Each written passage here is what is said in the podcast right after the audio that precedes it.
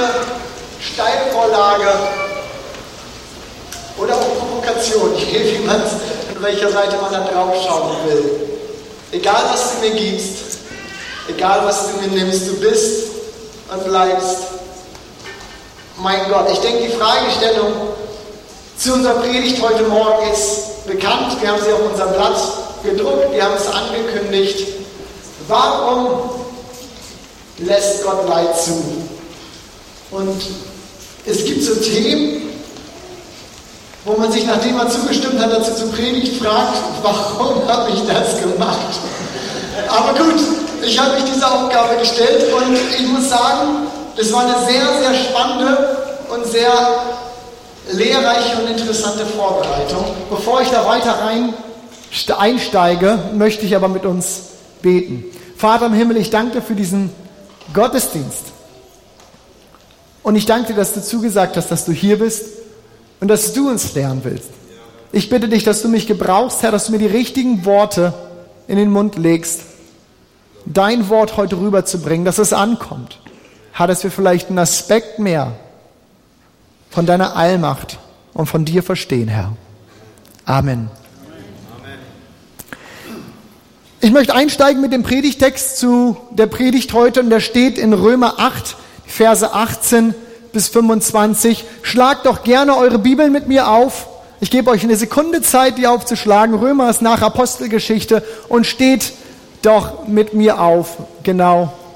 So halten wir das hier einfach auch um, das Wort Gottes zu ehren. Und dort schreibt der Apostel Paulus, denn ich bin überzeugt, dass dieser Zeit Leiden nicht ins Gewicht fallen gegenüber der Herrlichkeit, die an uns offenbart werden soll.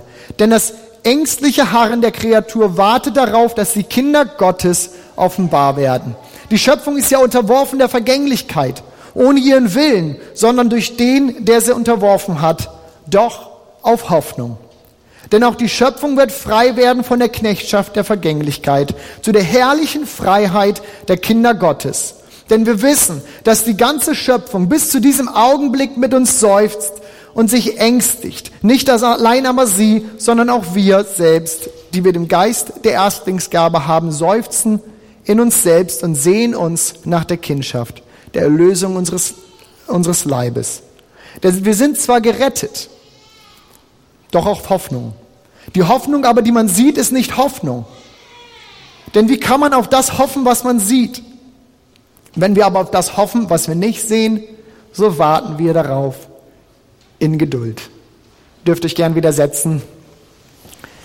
Im zweiten Teil meiner Predigt werde ich stärker auf diesen Bibeltext eingehen. Zunächst möchte ich aber ganz gerne mit einer Geschichte beginnen von einem Bekannten von mir, die mir viel bedeutet. Ich habe Brad, Brad Hudson kennengelernt, als ich in Amerika auf der Bibelschule war. Und er und sein Zwillingsbruder Cameron sind so ungefähr mein Alter.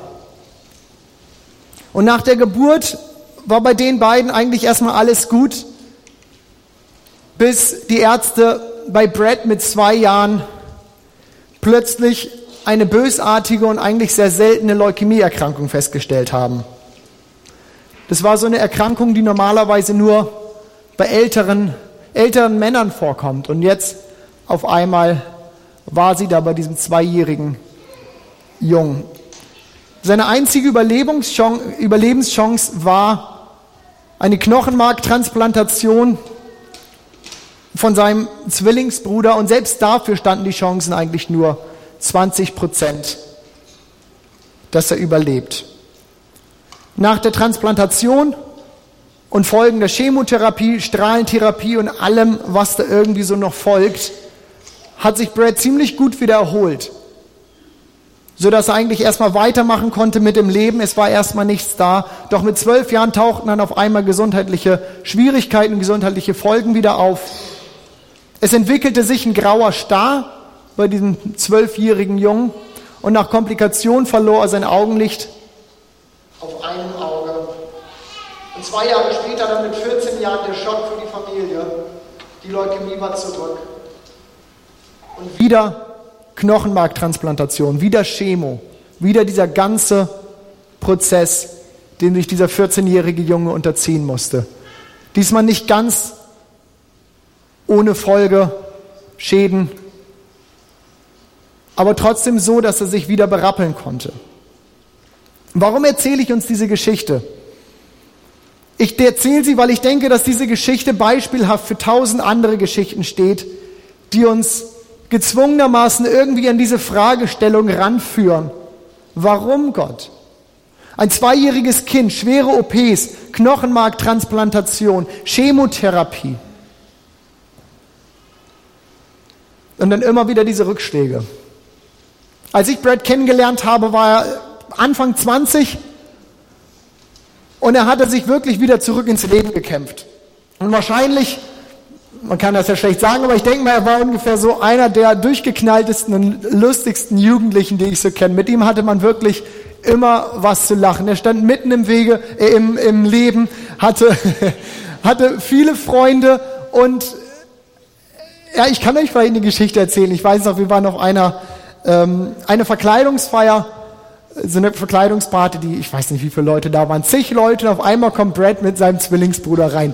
Brad verkleidet als unser Pastor und sein Zwillingsbruder als so einer, ich würde sagen, so wie der Jürgen Haas hier bei uns, also einer so der, der, der, der Propheten, der da immer viele prophetische Eindrücke wei weitergibt. Bei einer anderen, anderen Verkleidungsfeier taucht er auf als Benny Hinn und sein Bruder als sein Bodyguard und die beiden, die haben, ich weiß es nicht, und die hatten so einen Charme, und es war wirklich immer ein Riesenspaß mit den beiden. Und er kannte Gott. Lobpreis Beten, Gemeinde, das war seins, da war er drin, das hat er geliebt. Echt ein charismatischer junger Mann. 2008 kam dann die Leukämie zurück. Und vor drei Jahren, im Oktober 2010, ist er dann schließlich gestorben, im Alter von 27 Jahren. Das ist eine Geschichte, die ist mir damals sehr nachgegangen und bis heute noch. Klar, auch weil ich ihn kannte und trotzdem war ich irgendwie nur ein Beobachter des Ganzen auch. Allgemein muss ich sagen, wenn wir, sagen, wenn wir über dieses Thema Leid, warum Leid, warum Gott lässt du das zu, wenn wir über dieses Thema Leid reden, muss ich sagen, dass ich persönlich in meinem Leben bisher sehr, sehr wenig Leid erfahren habe und da bin ich Gott unheimlich dankbar für. Von daher kann ich auch mehr nur aus der Position eines, eines Beobachters reden. Jemand, der, der das beobachtet, der es in der Welt sieht, der sich um sich herum sieht und weniger als derjenige, der es so miterlebt hat. Mir war es irgendwie wichtig, gerade wenn wir über so ein schwieriges Thema reden, dass ich das auch öffne und dass ich da ehrlich euch sage, von dieser Position rede ich. Der bin ich, das kenne ich und das auch nicht. Aber trotzdem stellt sich mir natürlich diese Frage, Unabhängig von dem, was ich erlebt habe, stellt sich mir diese Frage, warum lässt Gott das Leid zu? Vermutlich gibt es kaum eine andere Frage, die die Menschen in Bezug auf den Glauben mehr beschäftigt als diese Frage. Es ist die Frage nach der Allmacht Gottes und der Güte Gottes auf der anderen Seite. Und überhaupt ist es, auch wenn das vielleicht komisch klingen mag, ist diese Frage eigentlich eine zutiefst christliche Frage. Denn nur wenn ich einen allmächtigen und auch einen liebenden Gott annehme, macht diese Frage Sinn. Nur dann kann ich sie stellen, denn ohne Gott, wenn die Welt beispielsweise Ergebnis des Zufalls, Ergebnis von irgendwas wäre, dann hätte ich niemand, den ich anklagen könnte. Ich hätte niemand, den ich ernsthaft diese Frage stellen könnte. So ist die Frage nach dem Leid aber eine Frage ganz zentral nach Gott selbst und nach dem Wesen von Gott, wie Gott ist. Und das erzeugt vor dem, was wir bekennen, vor dem, was wir glauben, vor dem, wovon wir singen, natürlich eine Spannung. Der griechische Philosoph Epikur hat diese Spannung auf den Punkt gebracht, indem er gesagt hat, ist Gott willens, aber nicht fähig, Übel zu verhindern, dann ist er nicht allmächtig. Ist Gott fähig, aber nicht willens, Übel zu verhindern, dann ist er nicht, all, äh, ist er nicht allgütig. Ist er aber fähig und willens, Übel zu verhindern, dann dürfte es kein Übel in der Welt geben. Oder der Philosoph Bertrand Russell. Er sagt, stellen Sie sich vor, Sie wären allmächtig und könnten in alles eingreifen, was passiert oder was ist. Würde dann die Welt nicht anders aussehen? Warum also lässt Gott das Leid zu? Diese Frage hat wirklich schon unzählige Gelehrte beschäftigt und es wurden meterweise Bücher darüber geschrieben. Und dabei sind gefühlt genauso viele Antworten dabei rausgekommen. Und vermutlich werde ich heute auch kein Ende damit machen und die Antwort zu dieser Frage geben. Aber ich möchte euch ganz gerne in das hineinnehmen, was ich glaube verstanden zu haben und meine aus der Bibel zu lesen, so demütig wie das irgendwie geht bei dieser Fragestellung. Dafür möchte ich dieses Thema ganz gerne in zwei Teile aufteilen. Zunächst werden wir uns so das große Bild, das große Ganze des Leids in der Welt anschauen und im zweiten Teil werde ich das Ganze nochmal auf die Ebene des individuellen Leids runternehmen. Beginnen wir aber mit dem großen Bild. Warum das Leid in der Welt? Wir lesen am Anfang in der Bibel, dass Gott die Welt schuf und zu allem, was er schuf, konnte er sagen, es war sehr gut nachzulesen in den ersten Kapiteln der Bibel. Wer da nochmal nachgucken will und meint, na, na, na, ist das wirklich so, was der da sagt?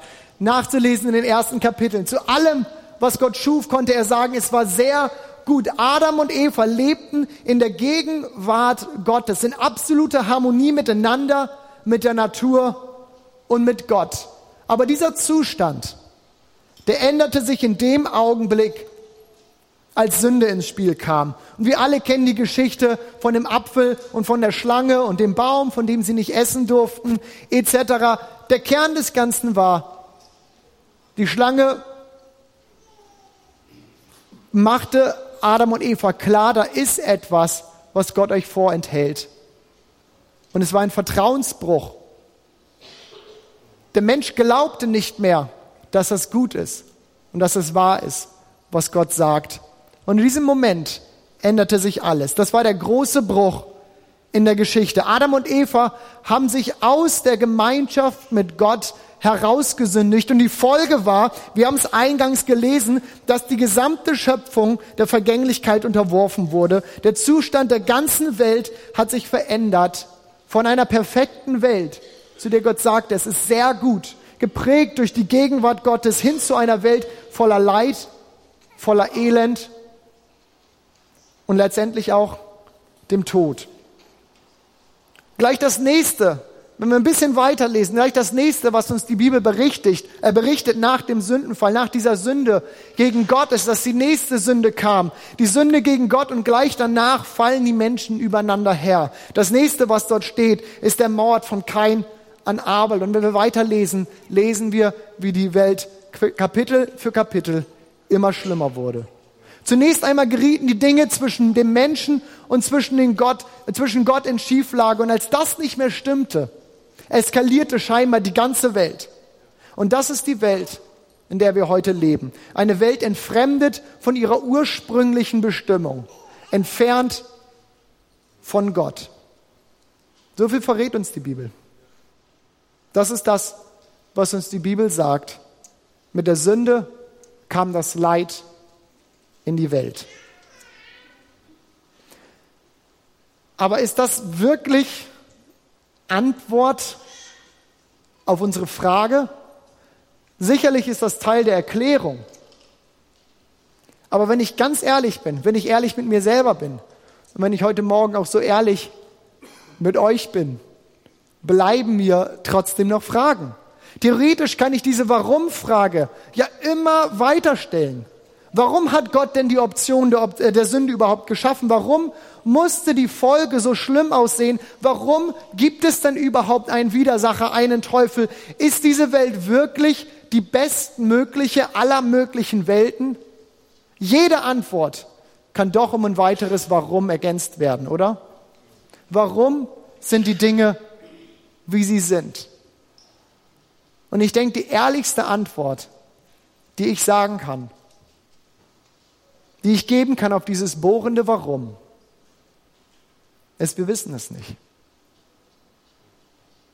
Gott gibt uns hierauf keine endgültige Antwort. Es liegt in der Natur von Warum-Fragen, natürlich Erklärung zu fordern. Warum liebst du mich denn nicht mehr? Warum bist du zu spät? Die Forderung nach Rechtfertigung, erklär mich, erklär dich mir. Erklärung, die irgendwie unseren Verstand befriedigen, aber Gott gibt uns diese Erklärung nicht. Gott rechtfertigt sich in Bezug auf dieses Thema nicht. Dieses, der Bereich, so drückt es mal der Theologe Karl Rahne aus, der Unbegreiflichkeit Gottes. Es gibt Dinge, die wir nicht verstehen. Und auch die Bibel macht uns das deutlich. Ich zitiere den Propheten Jesaja, so schreibt er im Kapitel 55. Meine Gedanken sind nicht eure Gedanken und eure Wege sind nicht meine Wege, spricht der Herr. Denn so viel höher der Himmel als die Erde, so sind auch meine Wege höher als eure Wege und meine Gedanken als eure Gedanken. Wir werden nicht immer alles verstehen und nicht jede Frage wird auch eine Antwort bekommen. Die Bibel verrät uns, dass das Leid in der Sünde, in unserem Beziehungsbruch zu Gott seinen Ursprung hat und die ganze Schöpfung jetzt unter diesem Zustand lebt, unter diesem Zustand leidet. Aber die Frage nach dem Warum, diese Verstandsfrage, die Frage nach dem Warum, gerade in Anbetracht eines allmächtigen Gottes, die lässt auch die Bibel offen. Und das einzugestehen, ist das Ehrlichste, was wir tun können. Und gleichzeitig bekennen wir damit, dass unser Verstand nicht das Höchste, unser Verstand nicht die letzte Instanz für Wahrheit ist. Wir glauben an einen allmächtigen Gott. Wir glauben an einen gütigen Gott, der unseren menschlichen Verstand übersteigt. Und wie ich eingangs ja gesagt habe, ich will die Frage auch nochmal auf die individuelle Ebene nehmen.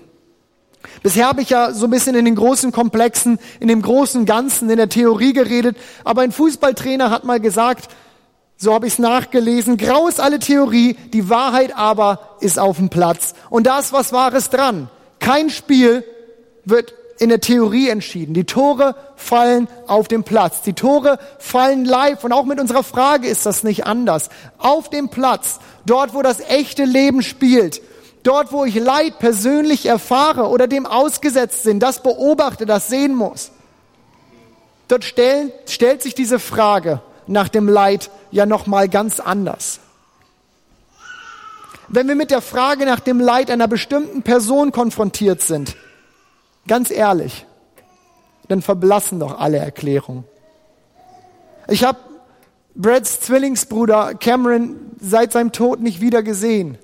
Aber ganz ehrlich, was sollte ich ihm auch sagen? Würde eine Erklärung auf das Warum ihm irgendwas helfen? Hier werden alle Erklärungen nur noch viel schwieriger. Und ich glaube, dass auch so manche Verletzung daraus entstanden ist, dass wir versucht haben, Gott zu erklären, Gott zu rechtfertigen an einem Punkt, zu dem er vielleicht schweigt. Und ich will das erklären. Lass uns noch mal in die Bibel schauen. Lass uns noch mal ein, zwei Geschichten dazu angucken. Jesus wurde, und ich bin hier in Johannes 9, Jesus, Jesus wurde zu einem Blinden mal gefragt, wer schuld sei, dass dieser blind sei, er oder seine Eltern.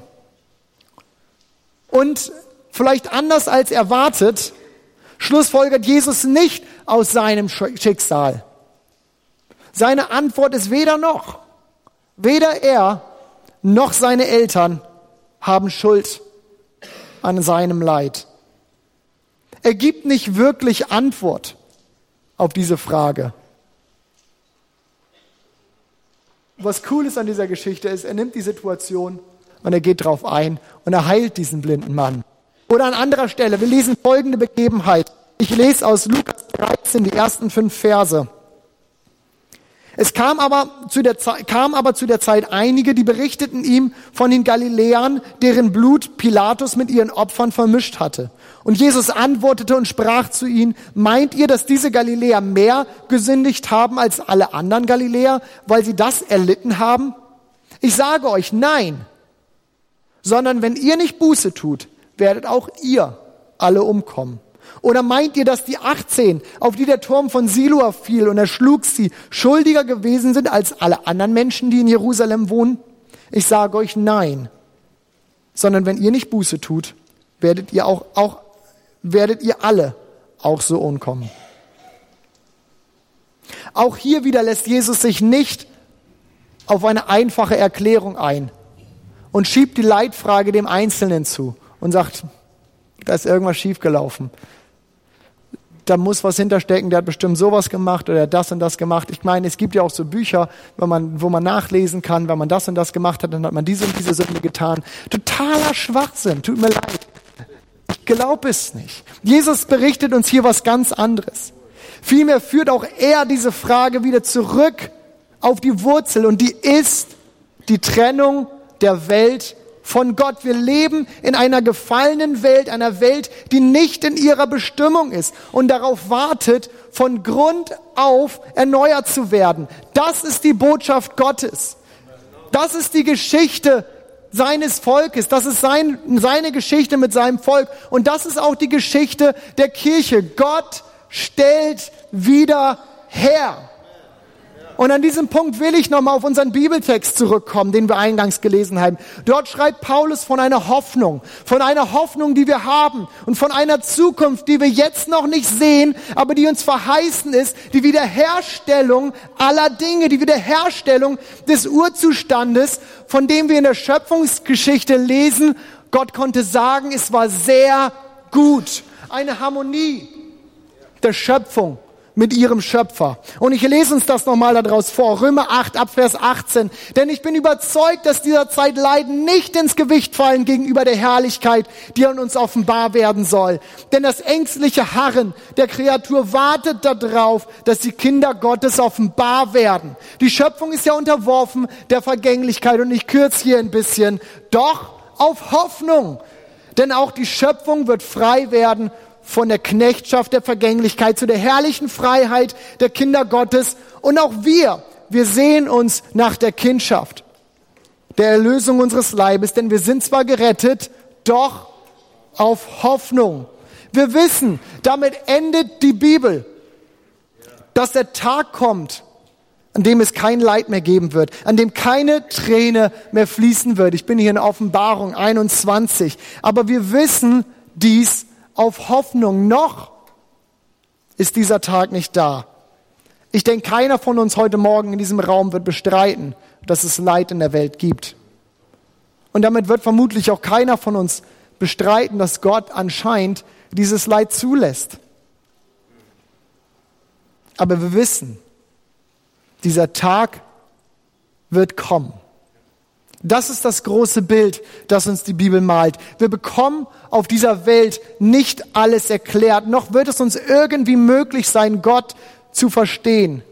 Aber Gott gibt uns eine Verheißung, die das Leid hier auf der Erde, auf der Welt nicht wegmacht und den Schmerz nicht weniger macht. Aber sie gibt mir eine Hoffnung. Sie gibt mir den Blick nach vorne und ein, Hoff, ein, ein Leben in dieser Hoffnung liebe Gemeinde, ein Leben in dieser Hoffnung ist das große Trotzdem des Glaubens. Ich verstehe nicht alles und trotzdem glaube ich. Dieses Leben bringt seinen Schmerz mit sich und trotzdem glaube ich. Ich glaube, weil ich glaube, dass Gott der Souverän ist, dass er die Fäden in der Hand hält und hier halte ich mich an seinem Wort fest, dass er es gut mit mir meint und dass er gute Gedanken über mich hat. Und lasst mich das sagen, mich auf ein ewiges Leben mit ihm zuführt, das an Schönheit und Perfektion meine Vorstellungskraft übersteigt. Die Bibel sagt sogar, das wird so schön sein, dass es die Leiden hier in dieser Welt vergessen macht. Darf ich dein Amen von euch hören? Ich glaube, ich glaube, dass diese Frage, warum lässt Gott das Leid zu, absolut berechtigt ist. Wer hat sich diese Frage nicht schon mal gestellt? Ich glaube, dass diese Frage berechtigt ist. Und wir dürfen sie auch fragen. Trotzdem möchte ich dazu sagen, glaube ich auch, dass wir keine endgültige Antwort auf diese Frage bekommen werden.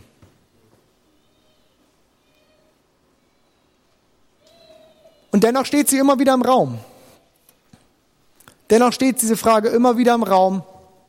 Und wie sollen wir damit umgehen?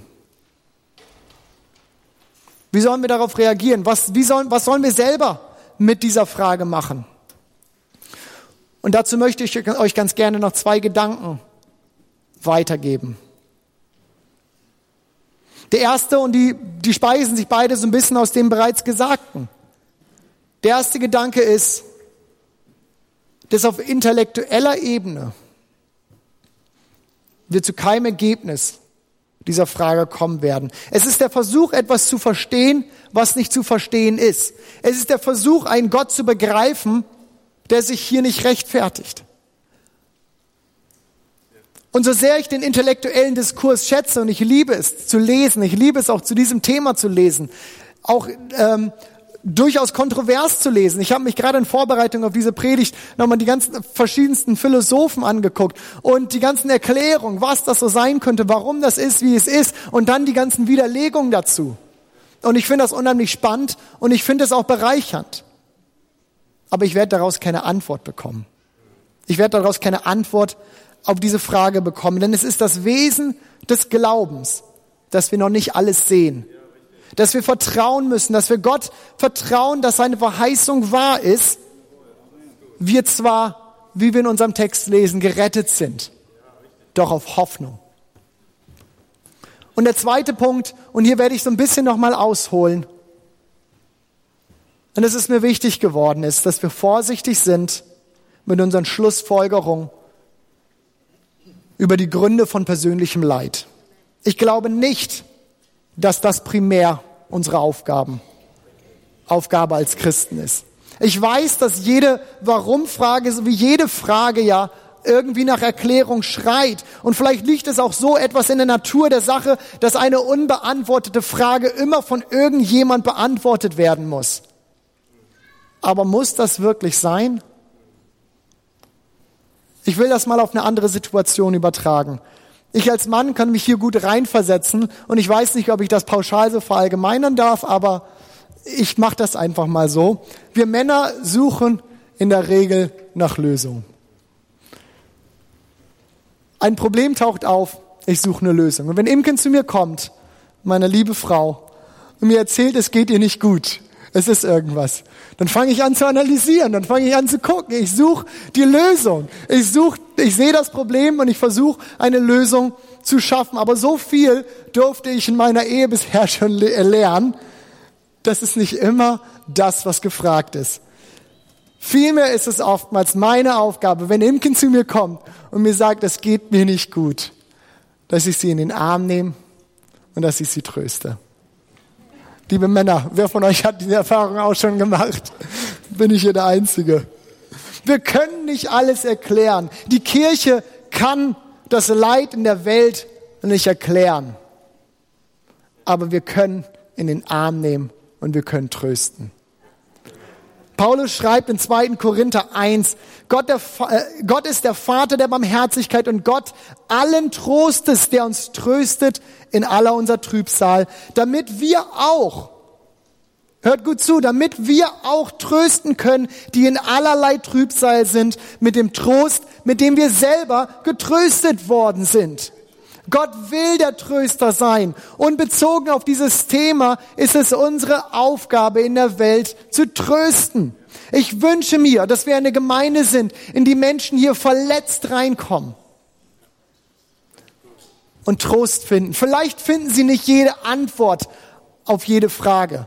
Vielleicht bleibt ihr Warum bestehen, aber sie finden Trost. Sprachlich ist das Wort Trost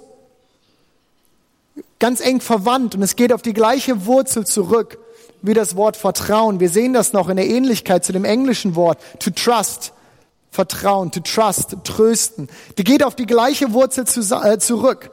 Und hier besteht auch ein großer Zusammenhang. Denn Trost bedeutet nicht, dass alles wieder gut ist. Trost bedeutet nicht, dass alles wieder gut ist, aber Trost zeugt von einer aufkeimenden Hoffnung, von neu geschöpftem Vertrauen. Und wir alle warten sehnsüchtig. Die ganze Schöpfung, sie säuft mit uns und sie wartet auf die Wiederherstellung aller Dinge. Hier liegt unser Trost. Wir warten auf die Wiederherstellung dessen, was Gott einmal geschaffen hat und was inzwischen pervertiert ist, einfach durch die Sünde, durch den Zustand dieser Welt. Die ganze Schöpfung, sie seufzt mit uns, sie wartet da drauf. Und hier ist unser Trost. Unser Trost ist, dass wir eine Hoffnung haben, dass es da wieder hingeht. Und ich wünsche mir, dass falls es dir verloren gegangen ist, vielleicht hast du es nie gehabt, dass du dieses Vertrauen in Gott heute neu wieder fasst. Ich wünsche mir, dass du dieses Vertrauen in Gott neu wieder fasst. Und dort, wo dich diese Fragestellung vielleicht auch rumgetrieben hat und du sagst, ich, ich finde da meinen Frieden nicht mit, ich kann da nicht mitgehen. Ich kann dir sagen, ich verstehe es auch nicht. Es gibt Dinge, die verstehe ich nicht. Aber das, was ich erlebt habe, das, was ich erfahren habe und dieses Vertrauen, diesen Trost, diese Zusprache, die ich von Gott bekommen habe, die gibt mir die Zuversicht, dass Gott das, was er gesagt hat, auch wahr machen wird. Es gibt mir diesen Trost, es gibt mir dieses Vertrauen. Und so möchte ich dich einladen, gleich wenn wir nochmal wieder in ein Lied einsteigen, dass du das mit Gott festmachst. Dieses Vertrauen in Gott neu widersetzt. Und Gott sagt, hey, ich verstehe dich nicht. Aber ich glaube dir. Ich verstehe dich nicht. Aber ich vertraue dir.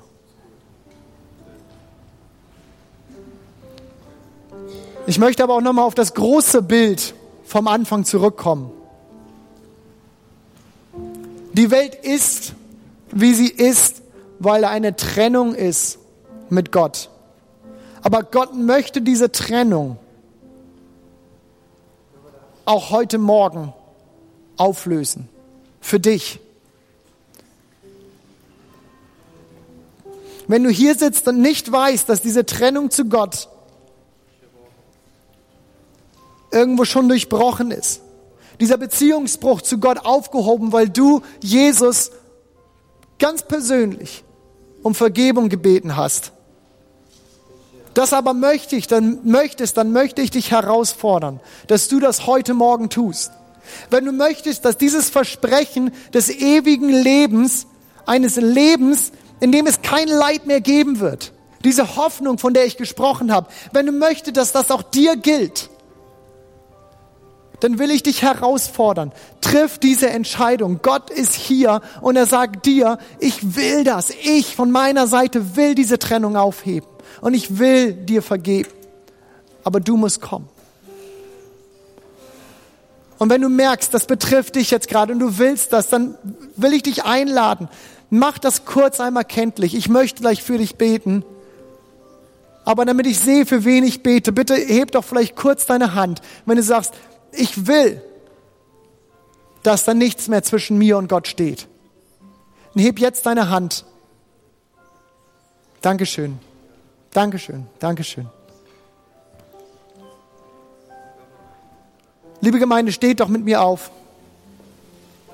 Ich will zum Abschluss dieser Predigt mit uns beten. Und all diejenigen, die ihr gerade die Hände gehoben habt, kommt doch bitte gleich hier nach vorne zu mir. Ich möchte mit euch beten und ich will das einmal mit euch durchsprechen, weil ich glaube, dass diese Hoffnung unser Leben verändern kann. Und ich will euch herausfordern, wirklich, nehmt diesen Schritt und Gott in euer Leben. Vater im Himmel, ich danke dir, dass du heute Morgen hier bist. Herr, noch so ein schwieriges Thema, so ein Thema, Herr, wo wir einfach vor dir stehen und sagen, I don't get it. Ich verstehe es nicht, Herr. Aber unser Vertrauen in dich, das wollen wir setzen. Auf deine Verheißung, Herr, berufen wir uns. Und als Gemeinde, Herr, wollen wir Tröster sein. Wir wollen trösten dort, wo Menschen Leid erfahren und verletzt hierher kommen. Wir wollen sehen, wie einfach neu Vertrauen, neu Hoffnung aufkeimt. Eine Hoffnung, die du uns gibst. Und Jesus, du, Herr, bist der allmächtige Gott. Und wenn du nicht willst, dann musst du dich uns gegenüber nicht rechtfertigen.